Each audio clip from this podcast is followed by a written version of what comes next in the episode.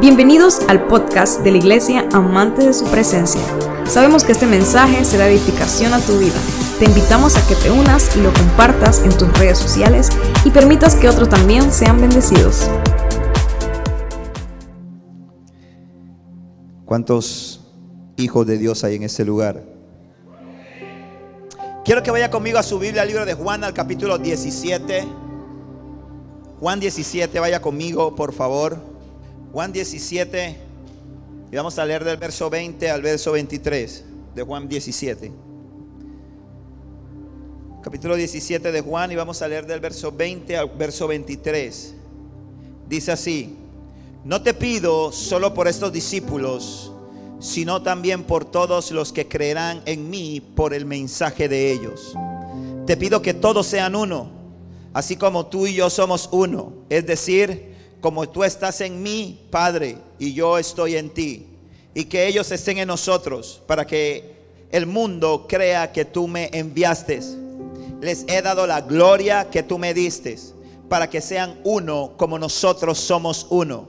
Yo estoy en ellos y tú estás en mí, que gocen de una unidad tan perfecta que el mundo sepa que tú me enviaste y que los amas tanto como me amas a mí. Amado Dios, Padre, te pido que en esta mañana tu palabra cumpla el propósito por el cual tú la traes. Señor, llevamos todo pensamiento cautivo a tu obediencia, entregamos el control de todo a ti, declaramos tu señorío, tu gobierno. Padre, que en esta mañana esta palabra nos pueda hablar, nos pueda animar, nos pueda desafiar, nos pueda confrontar, nos pueda alentar, Señor, y nos pueda llevar a tomar los cambios que nos acerquen más a ti y que nos hagan ser más como tú. Atamos y ligamos en los aires toda fuerza contraria y declaramos despejados los aires para recibir lo que tú quieres hablarnos en esta mañana. En el nombre de Jesús, amén. Mira hermano, Cristo nos rescató por medio de su sacrificio en la cruz del Calvario. Cristo nos hizo libres. ¿Cuánta gente libre hay en esta casa?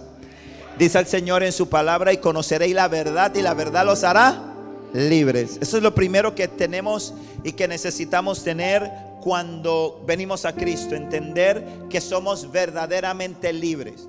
Cuando estábamos en el mundo, antes de tener a Jesús, vivíamos en algo que nosotros pensábamos que era libertad. ¿Me explico? Sino que y, y en muchas ocasiones simplemente era un libertinaje. Yo hago lo que me da la gana, a mí nadie me tiene que decir nada, yo tengo criterio propio. Y nos engañábamos y Satanás nos tenía metido y sumidos en el engaño. Pensábamos que la conducta la dictábamos nosotros y no entendíamos que había un ser superior que era el que establecía las reglas del juego. Ese se llama Jehová de los ejércitos, amén.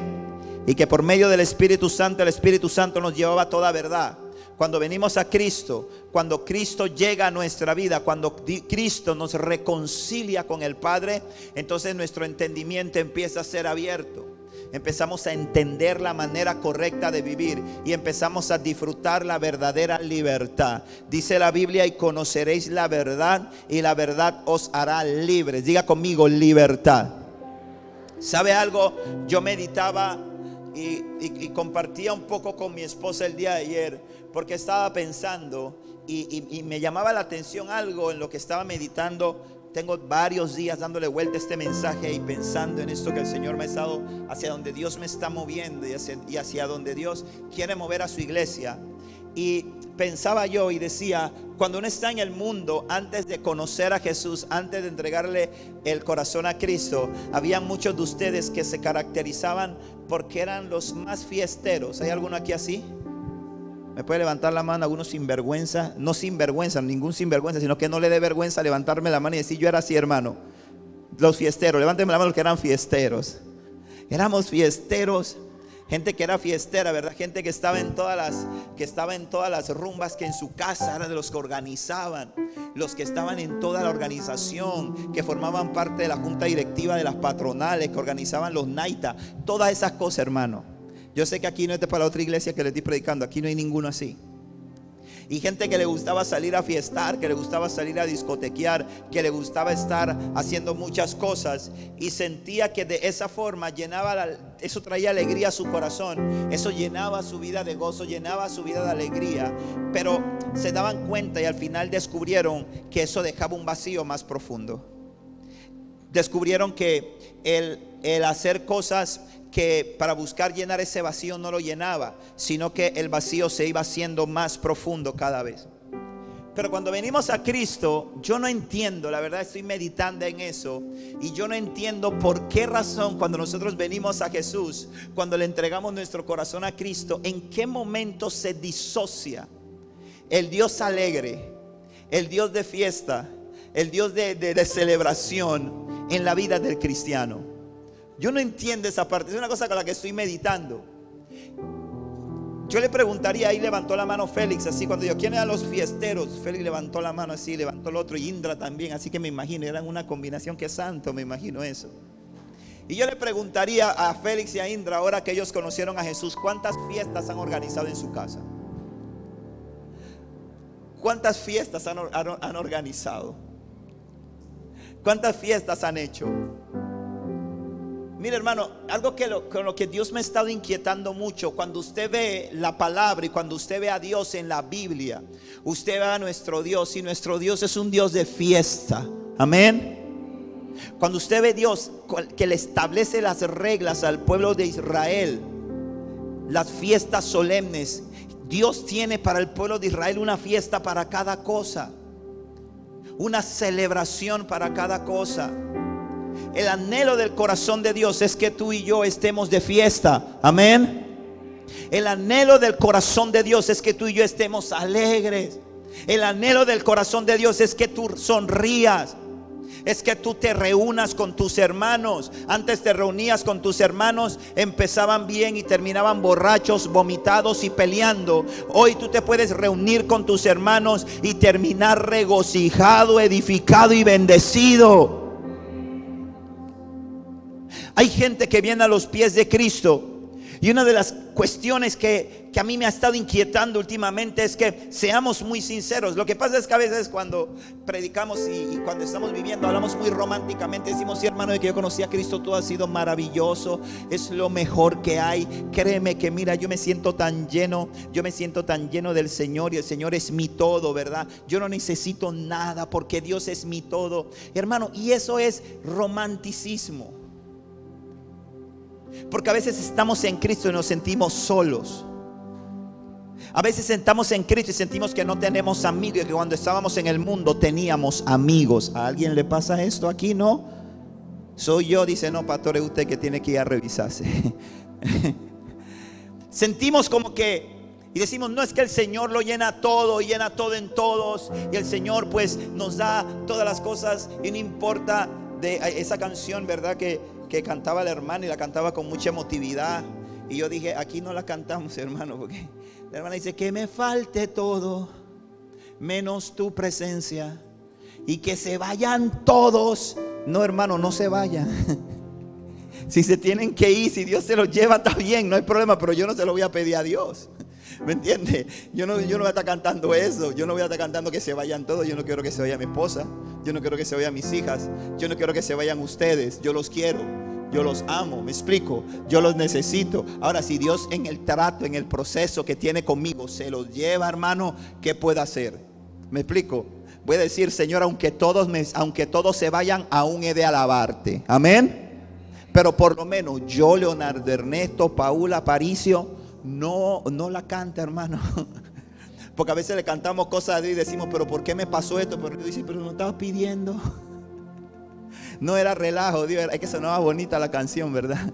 Entonces yo la cantaba porque sonaba bonita, pero esa era broma Dios. No, hermano, Dios se toma las cosas en serio con nosotros. Entonces la pregunta que yo me hago es, hermano, ¿por qué? Y, y, yo quiero que tú lo analices. Yo quiero que tú analices porque te voy a decir algo. Si tú viniste a los pies de Cristo y te sientes sin amigos, hay un problema. Si tú viniste a los pies de Cristo y te sientes solo, hay un problema. Hay un problema. Yo creo que no es la voluntad de Dios. Yo creo que no es la voluntad del Padre. Y, y usted dirá, y ese título, seamos, ¿por qué seamos? ¿De dónde seamos? Porque nosotros estamos construyendo nuestras vidas y la vida está siendo construida sobre unos fundamentos de qué cosa? De superación personal. La superación personal que es el ser, ¿verdad? El ser. Es más, hay un libro muy bueno de Marcos Brunet que se lo recomiendo, se llama Ser para Hacer. Se lo recomiendo, es un libro muy bueno, muy tremendo. Pero nos enfocamos mucho en el ser. Nos enfocamos mucho en el crecimiento personal, lo cual es bueno y es importante. ¿Por qué? Porque tú no puedes llevar a nadie a un lugar que tú no has ido. Amén. Ese es un principio. Un ciego no puede guiar a otro ciego, ¿cierto? necesita alguien ver para poder guiar a otro. Eso es importante. Es importante el ser. Pero como cristianos muchas veces nos estamos quedando en el ser. Escúcheme bien esto. Muchas veces como cristianos nos estamos quedando en el ser y no estamos yendo al seamos. Diga conmigo, seamos. Y es lo que quiero en esta mañana con la ayuda del Espíritu Santo poder al menos, al menos despertar en el corazón de cada uno de ustedes el interés. Porque creo que vamos a estar hablando de este tema durante un tiempo hasta que el Espíritu Santo me diga que ya lo he podido transmitir, lo que Él me está hablando sobre esto. La vida cristiana tiene que ser una vida exitosa. Amén. Amén. La vida cristiana tiene que ser una vida exitosa. ¿Por qué? Porque Cristo, el Señor dice, para mí no hay nada imposible, para Dios no hay imposibles. Para Dios son todas las cosas posibles, para ti no. Para mí tampoco, pero para Él todas las cosas son posibles. Dice la palabra que Él cambia nuestro lamento en gozo, en danza. Es decir, la tristeza tiene que irse cuando Cristo llega. Pero hay una realidad que muchas veces como cristianos estamos caminando con Cristo y estamos tristes. Estamos caminando con Cristo y estamos solos. Hay una realidad que en el mundo teníamos un buen amigo, una buena amiga. Venimos a los pies de Cristo. El Espíritu Santo nos muestra que esa amistad no nos conviene porque porque esa persona sea terrible, sea perversa, sino porque hablamos otro idioma, porque ya los intereses no son comunes. Pero venimos a Cristo y no logramos encontrar una persona que pueda reemplazar a esa amistad. Y andamos así por la vida. Y decimos, no, es que yo soy un siervo de Dios y el precio del siervo de Dios es la soledad. Y no queremos cristianos ñañecos. Aquí no queremos cristianos ñañecos. Aquí queremos puros comandos en esta iglesia. Pero tenga mi hermano Wellington aquí. Ya vamos a empezar el otro mes. Todo el mundo se va a formar aquí. Entonces pensamos de esa forma y yo creo que algo con lo que de lo que el Señor me está hablando es que hay que romper alguna de esas cosas para poder disfrutar en esta vida las cosas buenas que Dios nos ha dejado. Mire esta oración. Este pasaje con el que introducimos el mensaje es una oración que hace Jesús. Yo se lo recomiendo que usted la lea y la medite en ella, en las cosas que Dios, que Jesús le pidió al Padre antes de ir al Calvario. Juan 17 relata, cuenta esta oración, esta conversación que tuvo Jesús con el Padre y las cosas que le pidió. Y esta fue una de las que pidió. Y dice, te pido que todos sean uno, así como tú y yo somos uno. Es decir, como tú estás en mí, Padre, y yo estoy en ti. Esta es la oración de Jesús para la iglesia. Este es el deseo del corazón de Dios para sus hijos. Esa es la estructura que Dios quiere y es la comprensión que Dios quiere que la iglesia tenga sobre la iglesia, sobre lo que tenemos que hacer mientras estamos aquí. Esta fue la oración del Padre. Y mira lo que dice, les he dado la gloria que tú me diste para que sean uno. Es decir, Dios dice, el Señor Jesús en su oración le dice al Padre, yo les he dado las herramientas para que ellos puedan ser uno como nosotros somos uno. Mira la exigencia. Yo quiero que atiendas al estándar que Dios está poniendo. Quiero que atiendas a donde Dios nos está poniendo la vara. A donde Dios nos está. ¿Algunos de ustedes le gusta ver Olimpiadas?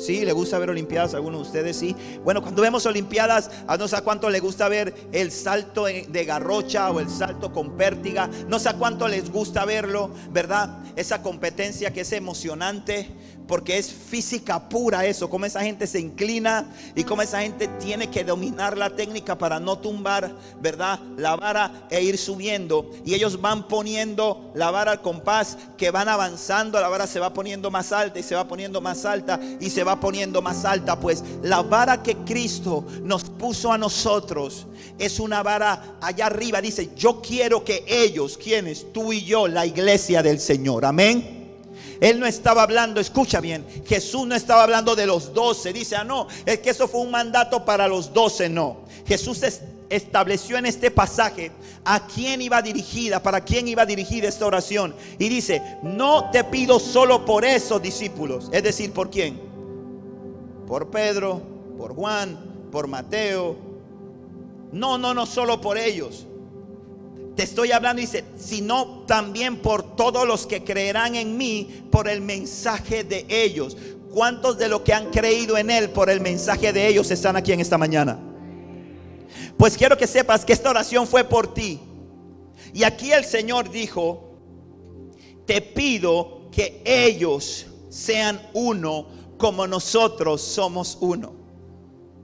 Y esto rompe con algunas cosas que son cultura del mundo cultura del sistema de este mundo. Una de las cosas que nosotros como hijos, como hijas de Dios tenemos que entender que lo que la vida cristiana establece una contracultura.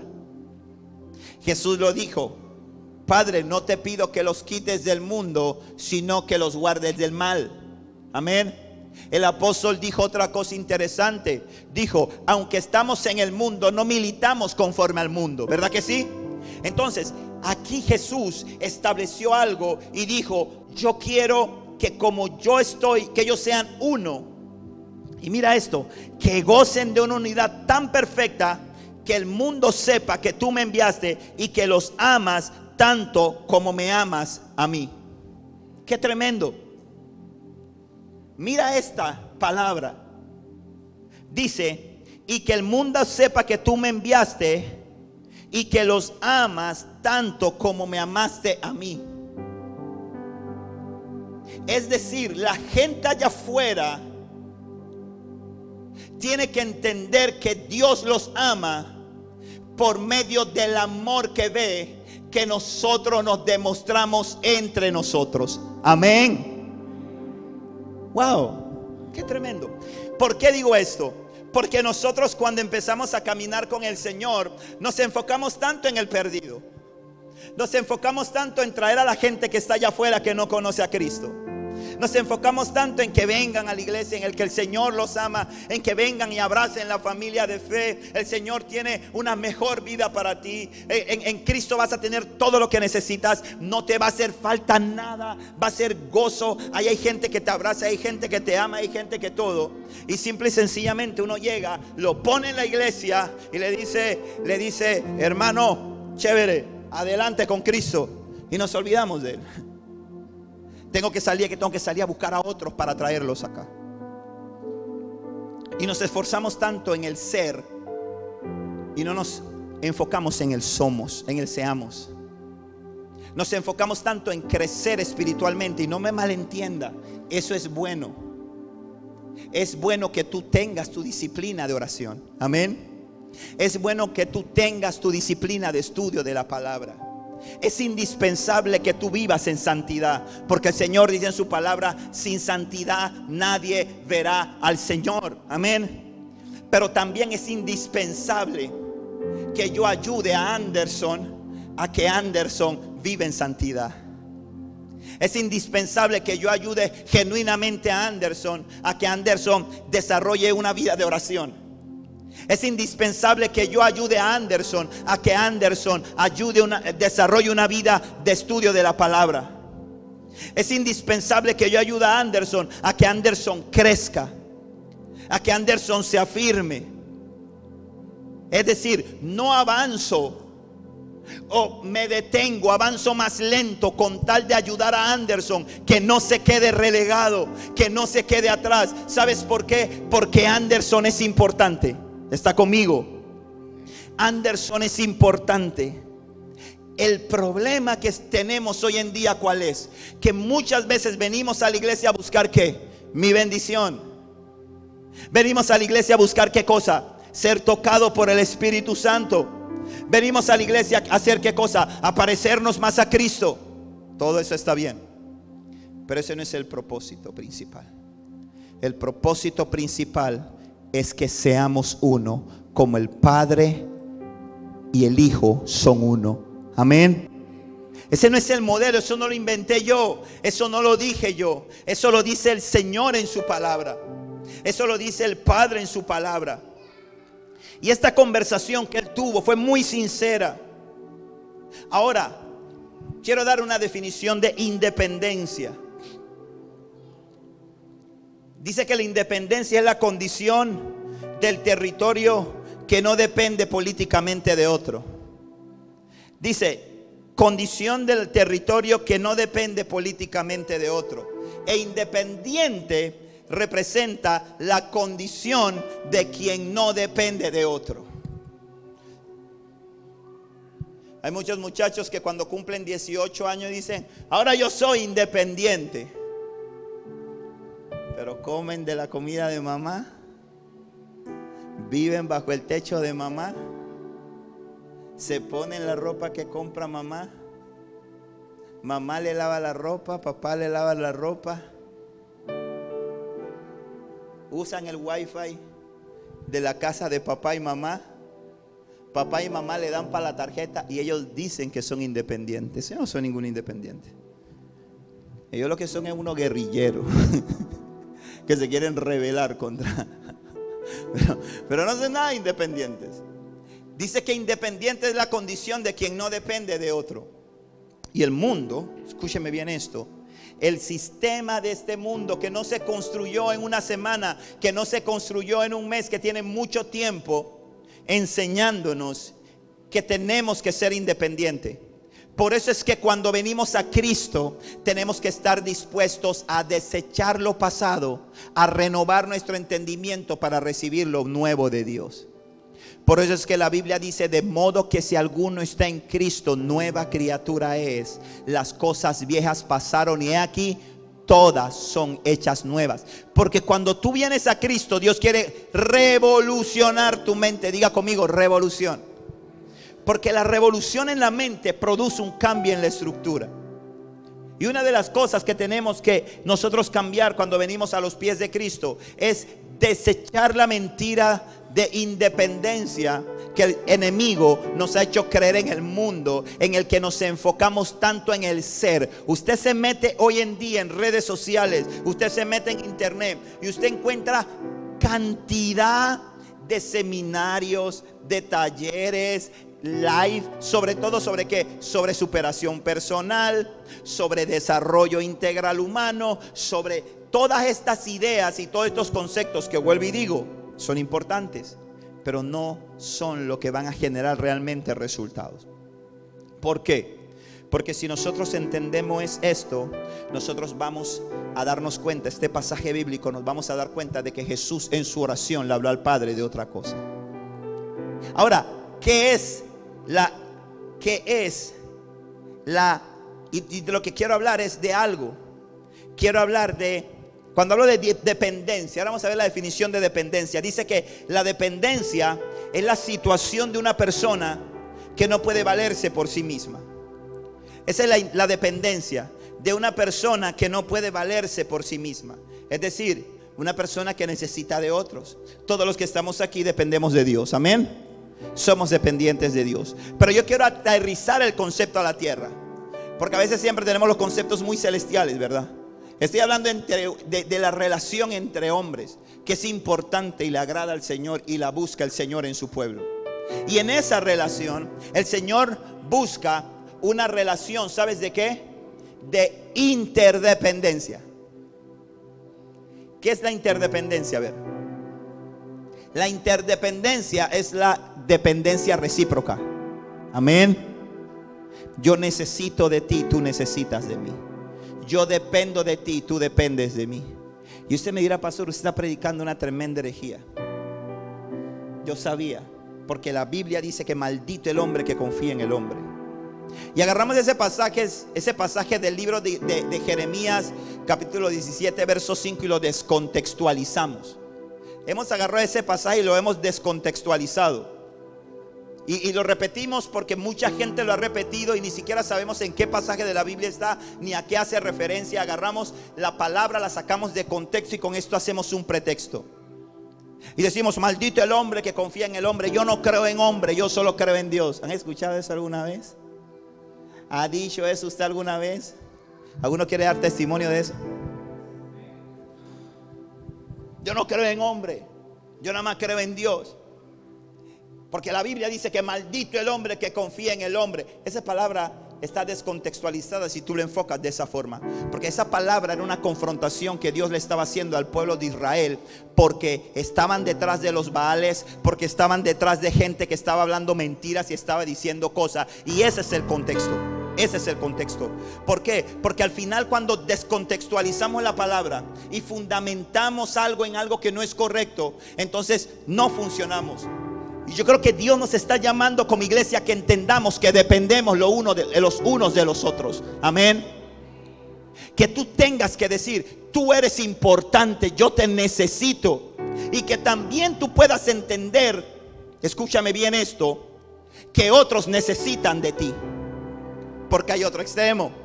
Está el extremo de la desigualdad. Está el extremo del complejo de víctima, ¿verdad? El complejo de que todo mundo cree que sus problemas son los más grandes, que sus necesidades son las más grandes, que ellos tienen tantos problemas que ellos es que yo no yo no sirvo a Dios o yo no o qué consejo le voy a dar yo a Martín si yo tengo tantos problemas en mi vida, yo tengo tantas situaciones en mi vida y Martín está diciendo, yo tengo tal vez igual cantidad de problemas o tengo más problemas que tú, pero yo sí entiendo que tú dependes y necesitas de mí y yo necesito también de ti. Y yo creo que es a donde Dios nos quiere llevar. Y si nosotros entendemos este principio, nosotros vamos a comprender que tu confianza, y no me malentiendas, tu confianza no puede estar cementada en ningún hombre. O sea, tu confianza está en Dios, amén. Pero comprendo que necesito a mi hermano para poder cumplir el propósito de Dios, amén. Desde el principio ese fue el orden de Dios desde el principio, en Génesis 2.18, cuando Dios crea al hombre, dice, cuando en el libro de Génesis capítulo 2, verso 18, dice la Biblia que Dios hace una declaración. Y esa declaración fue, después el Señor dijo, no es bueno que el hombre esté solo. Punto. Haré una ayuda ideal para él. Y hemos agarrado este pasaje también y los hemos circunscrito simple y sencillamente a esta declaración al matrimonio.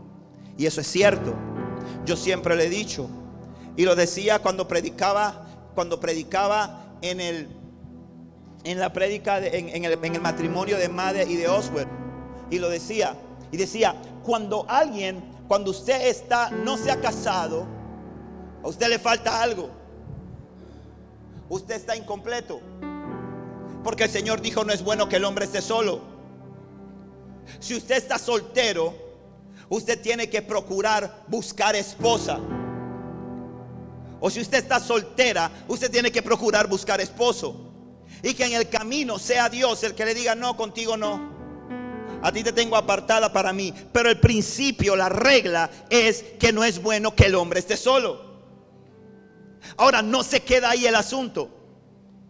No se queda ahí el asunto. Va más allá. Es necesario que tú entiendas que tú dependes de tu hermano y que tu hermano también depende de ti. Porque eso lo estableció Dios en su palabra. Dios estableció la necesidad de que el cuerpo, de que la iglesia funcione como un cuerpo. Eso no lo inventó un hombre, hermano. Eso lo estableció el Señor. Ahora, mira lo que dice Dios en el luego de eso en Génesis 1:28 nos habla de que del momento en que Dios crea a Adán y a Eva, los pone en el huerto y mira lo que les dice. Luego Dios los bendijo con las siguientes palabras: Sean fructíferos y multiplíquense. Llenen la tierra y gobiernen sobre ella. Reinen sobre los peces del mar, las aves del cielo y todos los animales que corren por el suelo. Pero mira esto y atiende esto. Dios aquí está diciéndole al hombre qué cosa? Multiplícate. Es decir, Dios establece que Adán y Eva en el huerto solos no iban a funcionar. Amén. ¿Está conmigo? Y cuando Dios, luego de que el Señor destruya la tierra con agua, y solamente queda Noé y su familia, cuando salen del, cuando salen del arca, cuando levantan el altar, el Señor vuelve y desata una bendición sobre Noé y su familia. ¿Y qué le dice? Multiplíquense. Ahora, encontramos a Dios siempre estableciendo como importante la relación entre hermanos. Ciertamente, cuando Cristo viene, funda y establece la iglesia. Pero eh, antes de que Jesús viniera a la tierra, ya habían declaraciones en las que Dios nos hablaba a nosotros sobre la importancia de que nosotros entendiéramos que no podemos ser independientes. Que la independencia no es un principio que proviene de Él. Dice Eclesiastés capítulo 4, versículo 7 al 12. Mira lo que dice. Dice, también observé otro ejemplo de algo absurdo bajo el sol. Es el caso de un hombre que está totalmente solo, sin hijos ni hermanos no obstante, trabaja mucho para acumular toda la riqueza posible. Sin embargo, luego se pregunta, ¿para quién trabajo? ¿Por qué me privo de tantos placeres? Nada tiene sentido. Todo es tan deprimente. Y viene aquí el rey, el sabio, y dice, es mejor ser dos que uno, porque ambos pueden ayudarse mutuamente a lograr el éxito. Esto habla solamente del matrimonio, no habla de la necesidad que nosotros tenemos de nuestros hermanos. Amén. De nuestros hermanos en la fe. Dice, si uno cae, el otro puede darle la mano y ayudarle, pero el que cae y está solo, ese sí que está en problemas. Y es lo que pasa muchas veces cuando nosotros no articulamos relaciones sanas dentro de la iglesia y dentro del cuerpo de Cristo cuando no nos esforzamos por ser cuerpo. Cuando nada más llego al culto, llego a la iglesia, alabo a Dios, siento el toque, el Señor me habló, me tocó, se acaba el culto, agarro mis cosas y me voy. Cuando no me esfuerzo por hacer relación, cuando no me esfuerzo por hacer amistad, cuando no soy intencional para fortalecer y sentir y entender que formo parte del cuerpo. Porque resulta que aquí dice que Juan, si cae, dice, del mismo modo, dice, dice, pero el que cae y está solo, sí que está en problemas. Ojo con esto. Y dice, no, es que yo, pues, yo dejé de ir a la iglesia, porque la verdad es que cuando tuve un problema, nadie me ayudó. Hermano, es que tú no estableciste vínculo. Tú no estableciste vínculo. Si tú no estableces vínculo, y eso pasa, mira, vamos a ser muy sinceros, muy sinceros se muere un familiar de uno. Se te muere un familiar cercano. El día del, sepelio ya pasó la pandemia, así que ya la cosa está normal, ya todo el mundo va a los entierros y toda esa cosa. Está la iglesia llena de gente, ¿verdad? Está la iglesia llena de gente. Uno va ahí, dependiendo de qué tanta afinidad uno tenía con la persona, uno le duele, hay gente que llora, hay gente que no llora, hay gente que se entristece, la gente va y hay unos solamente van a la iglesia, otros van a la iglesia y te acompañan también al cementerio a enterrar a la persona y todo esto y todo esto. Y después cuando uno se monta al carro, me explico, uno se mira y uno le dice al otro, y andamos a comer.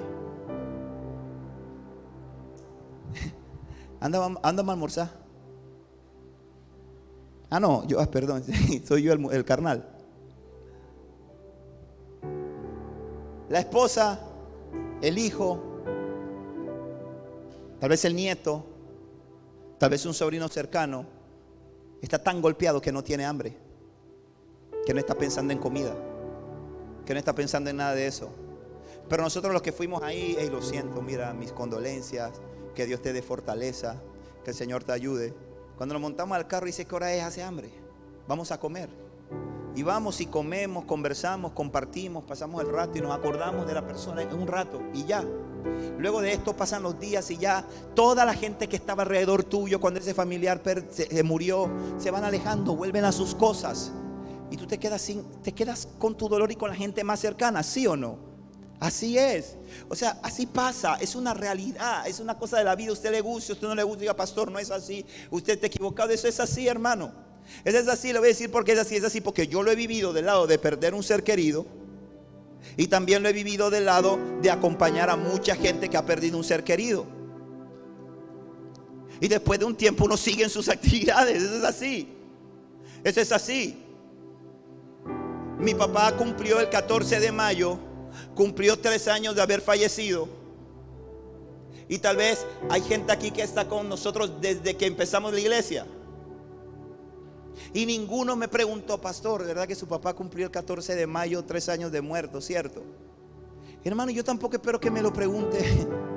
si yo tiene otra cosa que pensar y me dice que usted se está acordando que mi papá hoy tiene tres años de muerto. ¿Me explico?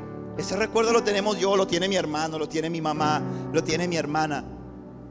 Pero la vida sigue la vida avanza. Entonces, ¿qué pasa? Si tú no te esfuerzas, escúchame bien esto, si tú no te esfuerzas en entender que tú no eres simplemente el miembro de una iglesia, sino que el que tienes sentado a tu lado es tu hermano, no esperes que cuando estés pasando un problema quieras que él se identifique con tu dolor, porque no han establecido vínculos. Amén. Y es una mentira que el diablo nos ha sembrado tenemos la necesidad y la obligación como iglesia de entender que dejamos, tenemos que dejar un poco de forzarnos por ser y tenemos que entender que se trata de que seamos, de que somos familia, de que somos iglesia de que yo necesito a mi hermano, necesito a mi hermana. Y escúchame bien algo, y mi hermano y mi hermana me necesitan a mí. Amén. Porque a veces creemos que nosotros a veces vemos a la gente y la vemos muy espiritual y la vemos que el que siempre anima, que el que siempre llama, que el que siempre está y decimos, él no, él es él está ya casi en la gloria. Mentira, él está luchando igual que tú, hermano. Él está batallando igual que tú. Él quiere una palabra de consejo, él quiere un abrazo. Él quiere que tú le invites a tomarte un café. Él quiere que te sientes con Él. Él quiere que tú le preguntes cómo te sientes. Él quiere que por lo menos tú te acuerdes de su nombre. Él quiere que tú le chatees, que tú lo llames. Créemelo, lo necesita. Y eso lo dejó el Señor establecido. Pero a veces nos metemos tanto en nuestra vida y pensamos que se trata de la gloria, que se trata de la adoración solamente del canto, de escuchar la prédica y salir por ahí. Y no entendemos que el Señor nos dijo, dijo, yo quiero que ellos sean uno, así como tú y yo, Padre, somos uno. Esa no es la instrucción de, de Leonardo, es la instrucción de Dios.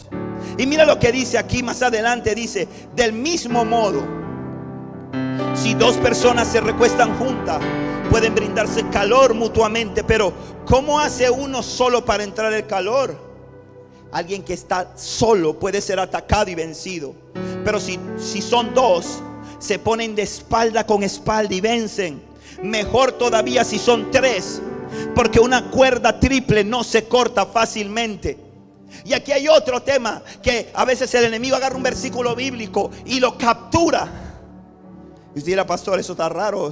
La palabra no puede ser capturada por el enemigo nunca. No, lo captura y hace una distorsión del fundamento bíblico. Porque simplemente hemos dicho, como agarramos, mire este pasaje, como agarramos este pasaje, esto de Eclesiastes 4, empezamos a verlo, dos son mejor que uno, dos son mejor que uno, dos son mejor. Ah, están hablando de los esposos. Y después decimos, cordón de tres dobleces no se rompe fácilmente. Venimos los teólogos, interpretadores, exégetas bíblicos llenos de la gloria y de la unción y decimos, yo tengo la revelación de quién es el tercer cordón, es Cristo. Se acabó el problema. Sacamos a todo mundo de la ecuación. Sacamos de la ecuación al hermanito Pedro, sacamos de la ecuación que el tercer cordón puede ser la hermana María, puede ser la hermana eh, Clementina, puede ser la hermana Stephanie, pues sacamos a toda esa gente de la ecuación. ¿Por qué no? Porque el tercer cordón es Cristo, porque el tercer cordón de tres dobleces no se rompe fácilmente. Y probablemente el Señor está yendo también y diciéndote es que no se trata solamente de dos, porque no es solamente tu esposa y tu esposo o tu esposo, se trata también de que un hermano, un amigo, un compañero de milicia en el cuerpo de Cristo puede estar contigo para protegerte. Cuando uno va a pecar, ¿qué es lo que uno, lo que uno hace? Se esconde. Pecados hacen la oscuridad. Pero es tan importante cuando uno tiene un amigo, un hermano, que te ayuda a no pecar, que te estorba, que te cuida, que te dice, ¿qué pasó? Te veo raro. Que te llama, se atreva a llamarte decirte, hey brother, ¿qué tú estás publicando ese estado? Que te dice, ¿dónde tú estás? ¿Dónde tú estás? Sí, porque si el pastor lo llama, santo. Yo nada más lo miro, el estado y me pongo a. Sí, porque ande lo llamo.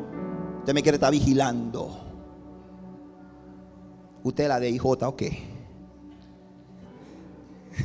Yo veo el estado y lloro. Señor Padre. Padre, si Él está en esa discoteca ahora mismo, Dios. Y si está tomando, Padre. Que el estómago le empiece a Señor, que le dé diarrea y se tenga que ir para la casa, Padre. Yo no lo llamo, no es, está loco. No dice, pastor, pero usted no le está estorbando. No, yo, le, yo hablo después. Cuando el Espíritu Santo me dice, háblale, entonces yo le hablo. Pero en cambio, cuando tú tienes un hermano, un par, un afín, un hombre que te ama, una mujer que te ama, una mujer que ha hecho identidad contigo, un hombre que ha hecho identidad contigo, ese te va a llamar y te va a decir, bro, ¿tú estás metido? ¿Tú qué estás haciendo ahí? Sal de ahí. Que cuando te ve dos domingos que no vienes, dice, ¿y qué pasó? ¿Dónde está, ¿Dónde está Aristide? ¿Por qué Aristide no está viniendo? Aristide, ¿dónde tú estás? Vente para acá. No, que tú estás donde no ven para acá. Te cuida. Se preocupa por ti. Ora contigo junto. Eso es la iglesia, hermano. Eso es la iglesia. La iglesia no es esto. Amén. O sea, entendamos una realidad. La iglesia no es solo esto. Esto es bueno, esto es chévere, pero esto es solamente una parte de la iglesia. La iglesia se hace fuera de estas cuatro paredes. La iglesia se hace en el día a día. La iglesia se hace cuando no hay culto, cuando no hay piano, cuando no hay guitarra, cuando no hay batería, cuando no hay un chombo con un micrófono hablando. La iglesia se hace allá afuera. La iglesia es cuidarnos, amarnos. Eso es la iglesia. La iglesia es decir, hey, a mí me cae bien, a mí me cae bien Félix, pero Félix yo lo veo que es como carnal, como que no ora. Le digo, Félix, ¿qué está haciendo? Vamos a orar. Orar. No vamos a fútbol. Está bien, pero vamos a orar para que tengamos unción para jugar fútbol. ¿Y Félix qué está haciendo? Vamos a leer la Biblia. Y después cuando ve mi mensaje, mi teléfono me llama y me está llamando Leo. No le voy a contestar porque ya yo sé que él viene con una cosa espiritual. Ah, no me contestaste. Es que lo que Félix te estaba llamando. Sí, es que tengo el teléfono allá atrás. No, yo me imaginé. Vamos a orar. Te amo y creo identidad contigo. Seamos, seamos. Hay gente que me dice, pastor, ¿y por qué no hay más culto? No hay culto, pastor, no hay culto domingo, viernes y martes. Eso es culto oración, el pastor, pero eso a las cinco y media. Yo no sé si el Espíritu Santo no le ha hablado porque yo le estoy pidiendo al Espíritu Santo que le hable. Porque yo quiero ir al culto, pero a las cinco y media de la mañana no, que mire que como yo salgo de la casa, que esa hora no me echo el blower, que esa hora las hogueras todavía no se me han quitado, que la mascarilla me la tengo que quitar a las 6.15 y si me la quito antes, entonces no me veo bonita. Hermano, y no viene, yo no voy a cambiar eso. Y no pongo más culto, ¿por qué hermano? Porque la iglesia no está aquí metido todos los días, hombre. Tenemos que hacer iglesia en el lugar donde estamos. Tenemos que hacer iglesia y para hacer iglesia tenemos que dejar de querer solo ser y entender que formamos parte de un cuerpo. Amén. Ahora, mire lo que dice la Biblia en el Salmo 133. Dice, qué maravilloso y agradable es cuando los hermanos conviven en armonía, pues la armonía es tan preciosa como el aceite de la unción que se, derramó sobre la cabeza de Aarón, que corrió por su barba hasta llegar al borde de su túnica. La armonía es tan refrescante como el rocío del monte Hermón, que cae sobre las montañas de Sión y allí el Señor ha pronunciado su bendición, incluso su vida eterna. Mira lo que está diciendo el Señor aquí. Qué maravilloso y agradable es cuando los hermanos conviven en armonía. Y, hago énfasis en armonía, porque hermano, ¿y convivencia que son? Hermano, eso es el mismo diablo ahí en medio. Pelea para aquí, envidia para allá. No, hay que forzarse porque esa convivencia sea en armonía. Y la convivencia armónica no quiere decir que todos vamos a tener las mismas opiniones, que, pero te amo. Por encima de eso te amo. Por encima de eso te necesito. Amén. Te necesito. Lo voy a decir una cosa. Usted no tiene idea cuánto este pastor lo necesita. Yo le necesito. Yo entiendo que esta asignación que Dios nos ha dado a mi esposa y a mí no la podemos llevar a cabo sin usted no la podemos llevar a cabo. Porque usted es importante en esto. Porque yo no soy más valioso que usted y usted forma parte de esta familia. Y cuando yo no lo veo, mi corazón se entristece. Y le estoy hablando desde el altar. Le estoy hablando delante del Señor. Y se lo digo, mi corazón se entristece. ¿Por qué? Porque entiendo que le necesito, pero también entiendo que usted necesita de mí. Usted se imagina un domingo que usted llega al culto, ¿verdad? Bien bonito, bien arreglado, bien lindo. Y los músicos, todo el mundo. Y el pastor se paró ese día y yo, ¿tú sabes qué? Damiana, no voy para ni un lado hoy. Dice, mi amor, pero te tocaba predicar. Dice, no voy. No voy, no voy, no voy y no voy.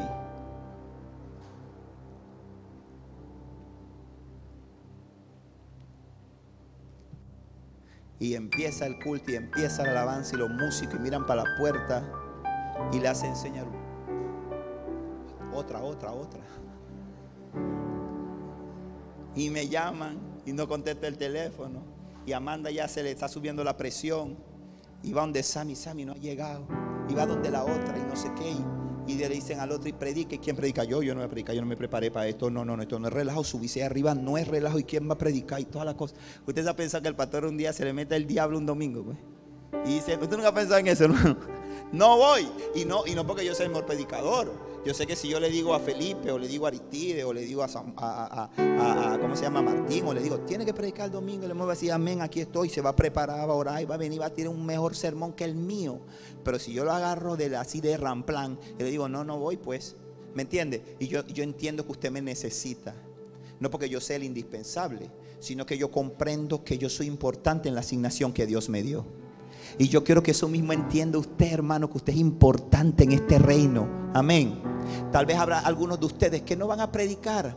Tal vez habrá algunos de ustedes que no. Pero sí, hermanos míos, sí, tal vez con su aporte, tal vez con, con su capacidad, con sus ideas, con su presencia, con ayudar a cargar algo. Es importante para el cuerpo de Cristo. Y no solamente para el cuerpo de Cristo estas cuatro paredes y lo que hacemos en un culto, sino que yo necesito a alguien que esté a mi lado, que me acompañe.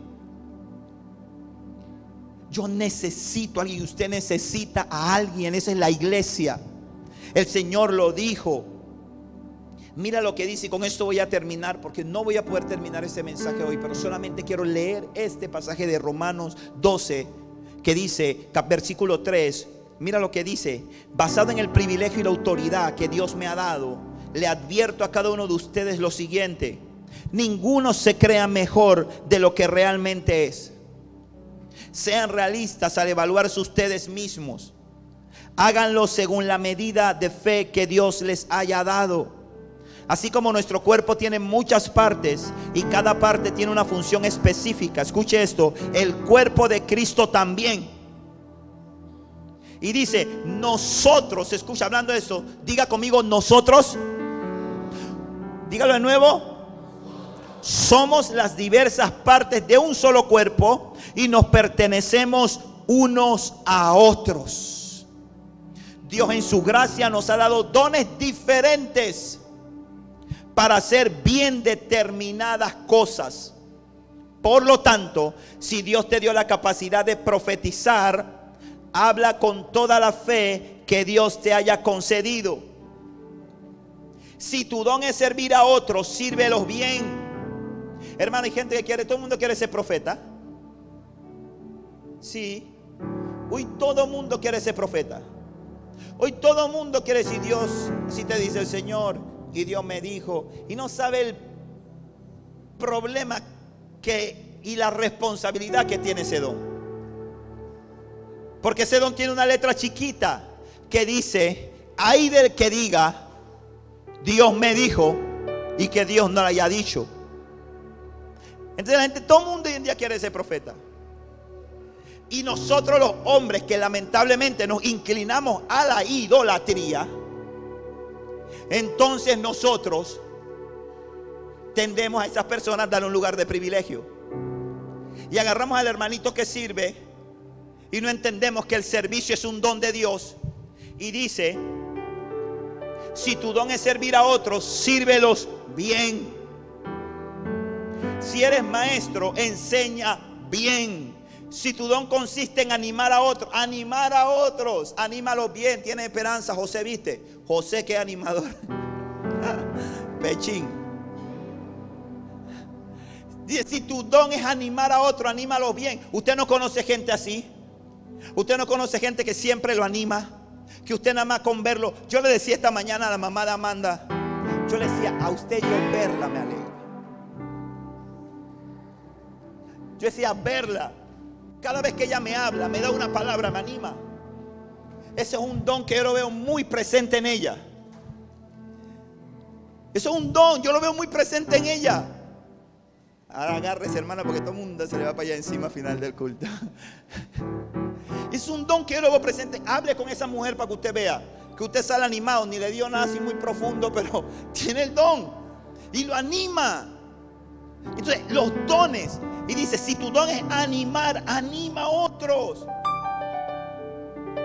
Dice más adelante, y, hay veces que, que nos sentimos poca cosa, porque sentimos que lo que hacemos para Dios, como que tiene un valor, hay cosas que tienen más valor que otras.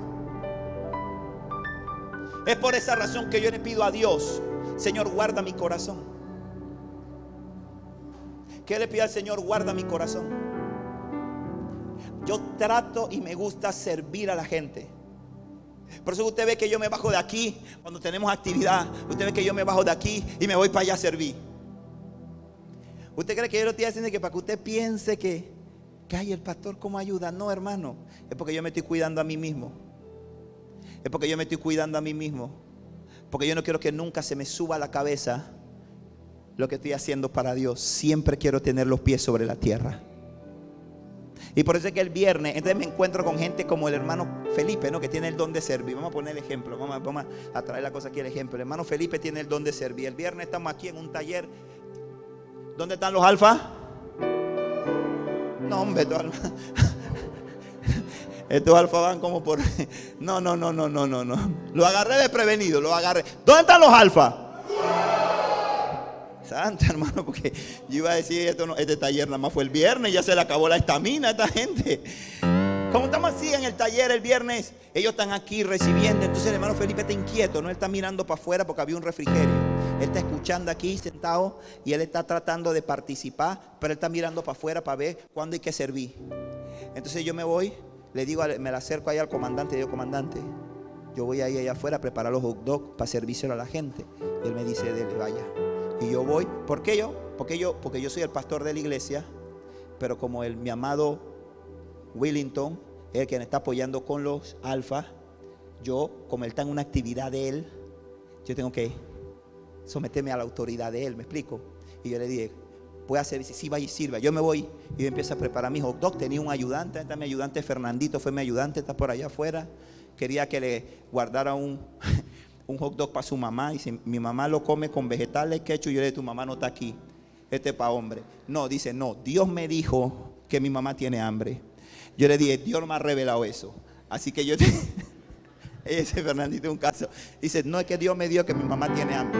Yo a Dios te digo que tu mamá tiene hambre, a mí no me ha dicho nada. Así que ponte a sacar la servilleta porque tu mamá no le va a mandar hot dog. Tu mamá está ya en otra reunión donde a ella le van a dar también hot dog allá. Entonces cuando yo hago así, que estoy preparando, cuando miro hacia hasta que me asusto, veo a Felipe al lado. Digo, Felipe, vaya para adentro. Dice, no, pastor, es que le vine a ayudar. Le dije, no, Felipe, vaya. Yo quiero que usted reciba. Yo quiero que usted reciba. Yo quiero que vaya allá. Yo me pongo a hacer los hot aquí. Y con mi asistente Fernandito, que me dice, ¿cuándo me va a hacer el mío? El mío es solamente con, no quiero verdura. Solo salsa roja y salsa blanca. Yo decía, espérate, ahora yo te hago el tuyo. Y servimos los hot dogs. ¿Por qué? Porque mi hermano tiene el don de servir. Y el don de servir es inferior al profetizar. El don de servir es inferior al ser maestro. No, no necesitamos los que sirven. Claro que lo necesitamos. No necesitamos a los maestros. Claro que los necesitamos. Sigo leyendo lo que dice aquí. Dice, dice,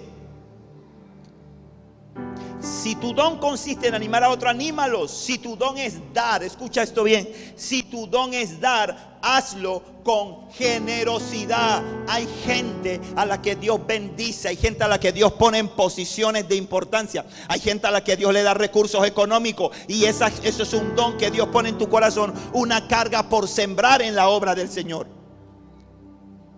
Y cuando Dios lo hace, hermano, hazlo, no lo digo yo. Yo no estoy diciendo esto para que tú pongas tu plata aquí porque yo me la quiero quedar. Es porque es un don de Dios y a veces apagas el don de Dios porque dice, yo siempre doy. Yo que yo siempre estoy dando y otro hermano no dan. Hermano, deja de estar mirando al hermano porque el otro hermano a lo mejor no tiene ni para el pasaje, pero Dios a ti te ha bendecido, te ha provisto, da con generosidad. Y hay gente que dice, es que yo no hago mucho en la iglesia. Es que yo, no, Dios te dio ese don, hazlo con gozo. Te necesito tu don para poder avanzar en la obra. Dice más adelante, si Dios te ha dado la capacidad de liderar, toma la responsabilidad en serio. Erradamente durante mucho tiempo hemos tratado de enseñarle, decirle a todo el mundo, tú eres un líder. Tú eres un líder. Tú eres un líder, tú vas a ser un líder y no tiene el don. Este es un poco de gente frustrada. Un poco de gente que se siente frustrada porque por más que se esfuerza por ser líder, no puede ser líder porque es un don. Entonces dice, y si tienes el don de mostrar bondad a otros, hazlo con gusto. Alégrense con los que están alegres. Escucha esto, mire esto. Alégrense con los que están alegres y lloren con los que lloran.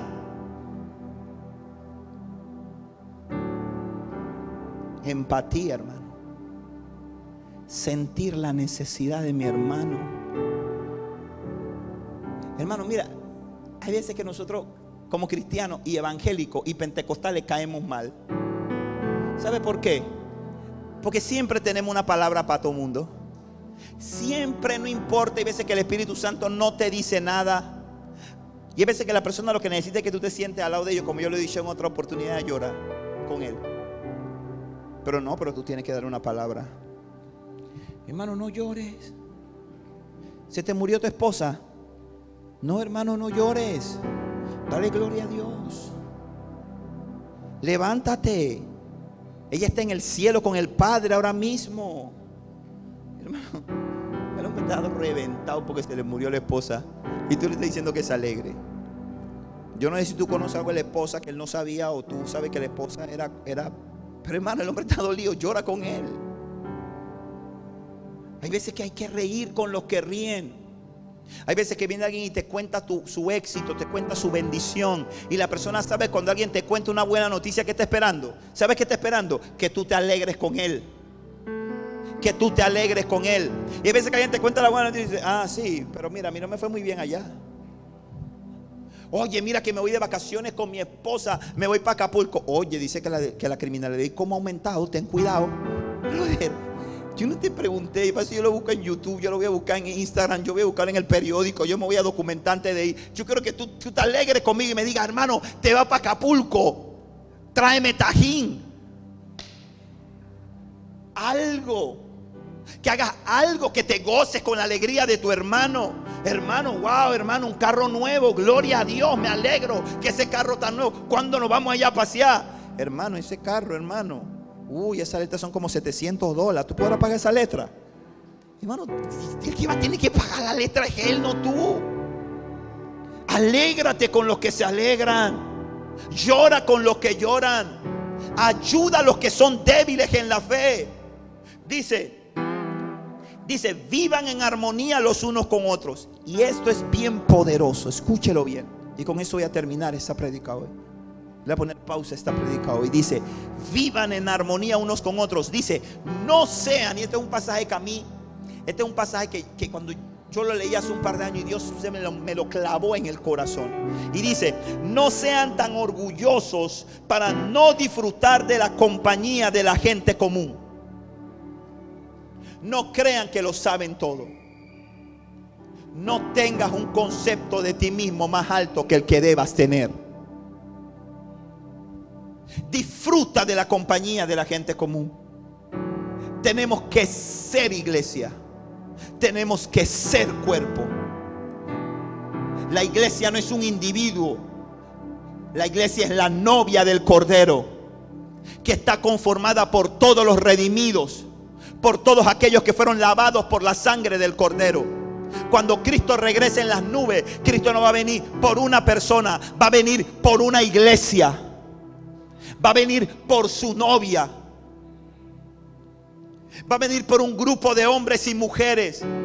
Y necesitamos dejar de solo querer ser y entender que la iglesia y lo que busca el Señor es que seamos la iglesia que velemos por nuestro hermano, que cuidemos a nuestro hermano, que disfrutemos de la compañía de nuestros hermanos, que, que, celebres a Cristo, que celebres a Jesús. Dice la Biblia que el que quiere amigos ha de mostrarse amigo. Tienes que dejar de querer que la gente se acerque a ti y acércate tú a la gente. Y hermano, y si cuando te le acercas a alguien en la iglesia, te mira como de arriba abajo, como que hermano, usted no llega al nivel espiritual que yo tengo. Bueno, brother, vete pan de otro. Vete pan de otro. Porque necesitamos los unos de los otros, hermano. Necesitamos, la iglesia necesita. Hay gente que se va de la iglesia y nadie se da cuenta. ¿Por qué? porque no estamos siendo uno. Hay gente que cuando, cuando necesitan, cuando hay una necesidad, la gente está tan ocupada que dice, no, yo no, yo no puedo, yo no, yo no tengo tiempo, o yo no, o yo no esto. Por eso me gustó esta semana que Aristides tenía que hacer una operación. Estamos orando para que el Señor haga un milagro ahí. Ni una operación. El hombre dijo, necesito una pinta de sangre. Y salió que yo digo, yo creo que lo que lo, impidió que lo pudieran operar es que yo creo que tenía tanta sangre y como no sabía qué sangre escoger, qué pinta escoger, se le subió la presión. Porque dice, cola A, cola B, cola O, porque salieron como cuatro donantes y yo decía, qué tremendo eso. Que había gente que estaba dispuesta a ayudar al hermano, a apoyar al hermano. Ese mercado que hacemos allá afuera Usted no tiene idea cómo este pastor sufre cuando me dice Amanda, se quedaron unas cosas. Yo digo, un mercado una vez al mes y que se nos queden cosas allá afuera. Si ese mercado para quién? Ese mercado es para alguien de esta casa, para un hermano tuyo que tiene necesidad, que tal vez tú no lo conoces, pero que forma parte de tu familia. Y si tú te mentalizas y dices, la primera quincena, el domingo de la primera quincena de cada mes, hay un mercado y no se puede quedar nada. Porque con eso bendecimos a una familia. Somos familia. Por eso es que allá afuera usted ve en el letrero que dice, somos iglesia, somos familia. Tenemos que dejar de mirar. ¿Por qué, hermano? Porque llega el momento de la prueba, el momento de la necesidad, el momento de la dificultad. Y cuando miras, dice, hay del que está solo porque va a estar en problemas. Entonces, si tú quieres amigos, muéstrate amigo. Hay veces que la, la gente no, la gente no quiere tu plata, la gente, la gente quiere tu amor. Amén. La gente quiere que tú genuinamente te intereses por él. Ponte de pie, por favor, mi hermano.